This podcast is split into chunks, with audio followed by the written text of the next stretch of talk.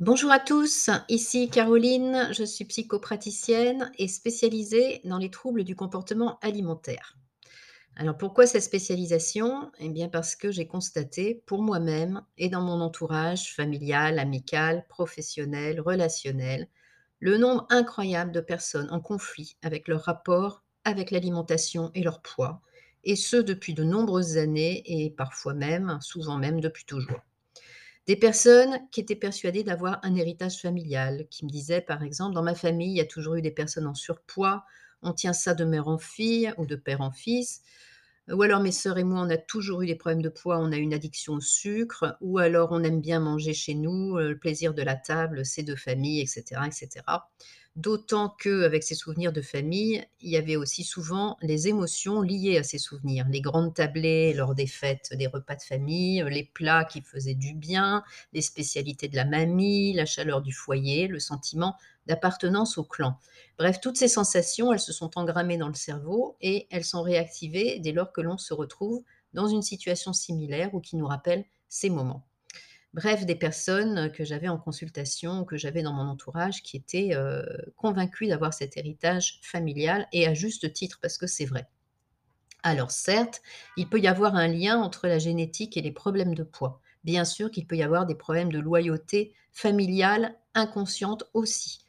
Heu, par exemple, ma mère, ma grand-mère, ma sœur, mon frère, tous sont en surpoids, alors je dois l'être aussi pour être solidaire de ma famille. Tout ça se passe évidemment dans l'inconscient. Il y a aussi des problèmes de dérèglements hormonaux, heu, des problèmes de santé qui, heu, qui justifient, qui expliquent la prise de poids. Une hypothyroïdie, ça justifie une prise de poids, mais aussi le fait d'avoir un diabète, un cholestérol excessif et puis à côté de ça, le manque de sommeil, le stress sont aussi des facteurs qui peuvent avoir un effet sur le poids et la conduite alimentaire. Alors des problèmes de santé physique, hein, bien sûr, que j'ai constatés, heu, souvent, mais aussi psychologiques. Il y a les kiloprotections qui sont souvent traducteurs d'une mauvaise estime de soi ou d'une difficulté à communiquer sereinement avec l'extérieur, avec les autres. Ou ces kilos qui doivent servir, entre guillemets, à se protéger d'une menace supposée ou réelle. Ça, c'est souvent des personnes qui ont subi des agressions, notamment sexuelles, qui se protègent derrière euh, des kilos en trop. Il y a les kilos réactionnels à une épreuve de vie, une séparation, un deuil, un burn-out, qui sont tous traducteurs d'un mal-être. Il y a les kilos aussi que l'on s'interdit de prendre, en s'infligeant une maltraitance extrême du corps qui se traduit par des vomissements provoqués. C'est ce qu'on appelle la boulimie vomitive, heu, qui est, heu, un des, comportements, heu, fondamentaux, dans la dans l'anorexie mentale ou un refus de s'alimenter suffisamment pour couvrir ses besoins en nutriments. Ça aussi, ça fait partie des, caractéristiques de l'anorexie. Au final, beaucoup de mal-être, de souffrance, de sentiments d'échec sans véritable solution durable.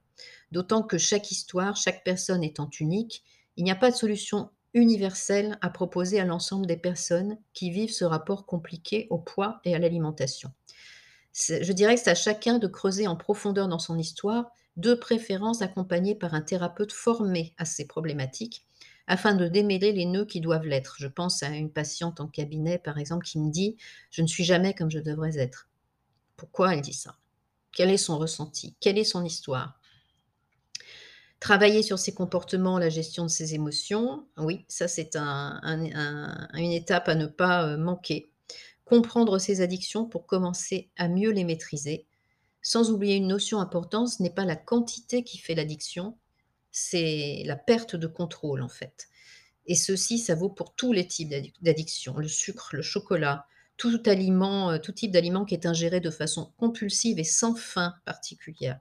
Et pour tout autre, heu, type d'addiction comme le jeu, l'alcool, le tabac, le shopping, les jeux vidéo, le temps passé sur son smartphone, tout ça, c'est exactement les mêmes mécanismes.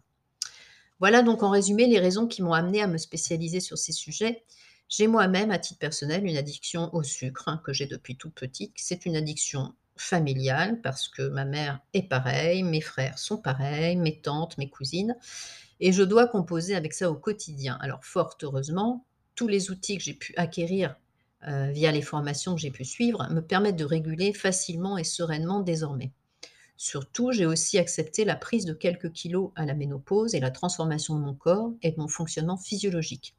Le poids que je perdais facilement à 20 ans, eh bien maintenant que je suis à la soixantaine, je ne le perds plus aussi facilement et c'est même tout l'inverse. Je n'arrive plus à le perdre, donc j'ai appris à accepter mon corps et mon image parce qu'il faut savoir une chose, ce n'est pas parce que vous visez un poids que vous estimez, heu, merveilleux pour vous, que c'est votre poids de forme et votre cerveau le sait. Donc il va tout faire pour que vous ne l'atteigniez pas ou si vous arrivez à l'atteindre, ce sera au prix de grandes privations et vous n'arriverez pas à rester à ce poids. Par chance aussi et par gourmandise, il faut le dire, j'ai un atout, c'est que j'ai un grand intérêt pour la cuisine depuis toujours, qui s'est transformé au fil des années en intérêt pour la nutrition au sens large. Donc je ne cuisine plus du tout comme je cuisinais il y a 20 ou 30 ans et je me suis surtout débarrassée, heu, des injonctions familiales ou sociétales du type, vous les connaissez: «On ne doit pas sortir le matin sans avoir pris un petit déjeuner, c'est pas bon pour le corps, on ne peut pas sortir le ventre vide» ou alors un repas équilibré, c'est entrée, plat et dessert. Ça c'est un petit peu, heu, atténué, heu, ça ça tend à disparaître, mais quand même, il y a encore des familles où il est pas concevable de ne pas avoir, quand on est invité à déjeuner, une entrée, un plat et un dessert, voire le fromage avant. Ou alors, heu, vous avez pu entendre: «C'est pas bon pour la santé de sauter un repas» et cetera. Donc ça, tout ça, je m'en suis débarrassée. Ce sont des schémas éducatifs et environnementaux qui vous parlent sûrement, mais qui ne correspondent pas forcément à vos besoins, votre physiologie, votre équilibre physique et psychologique, puisque nous sommes tous uniques, notre histoire est unique, notre corps est unique et notre santé n'appartient qu'à nous. De plus, on le sait maintenant, l'intestin est notre deuxième cerveau.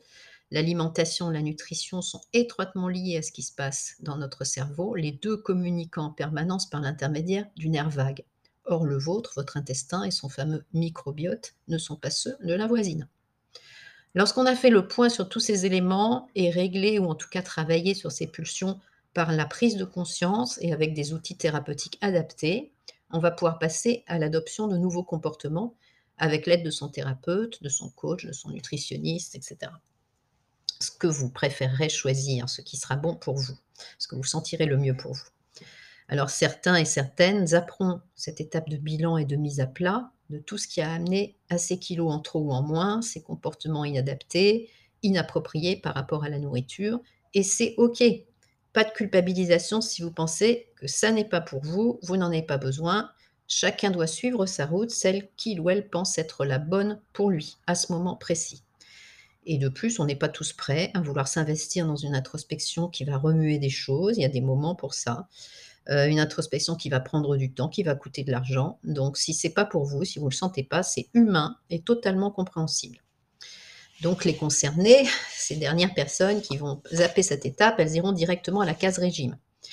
C'est évidemment ceux et celles qui ont, heu, en majorité besoin de perdre du poids. Alors là, heu, il y aura tous les cas de figure, avec souvent un objectif dans le temps je dois perdre 10 ou 20 kilos avant l'été, euh, ou d'ici un an, je me donne pour objectif d'avoir perdu tous mes kilos de grossesse, ou alors pour le mariage de mon frère, ma cousine, j'aurais perdu tout le poids que j'ai en trop. Très bien. Juste une chose, la course de fond, elle mènera peut-être à l'objectif mais elle ne répondra pas aux questions fondamentales. Pourquoi je mange? Pourquoi j'ai grossi ou maigri?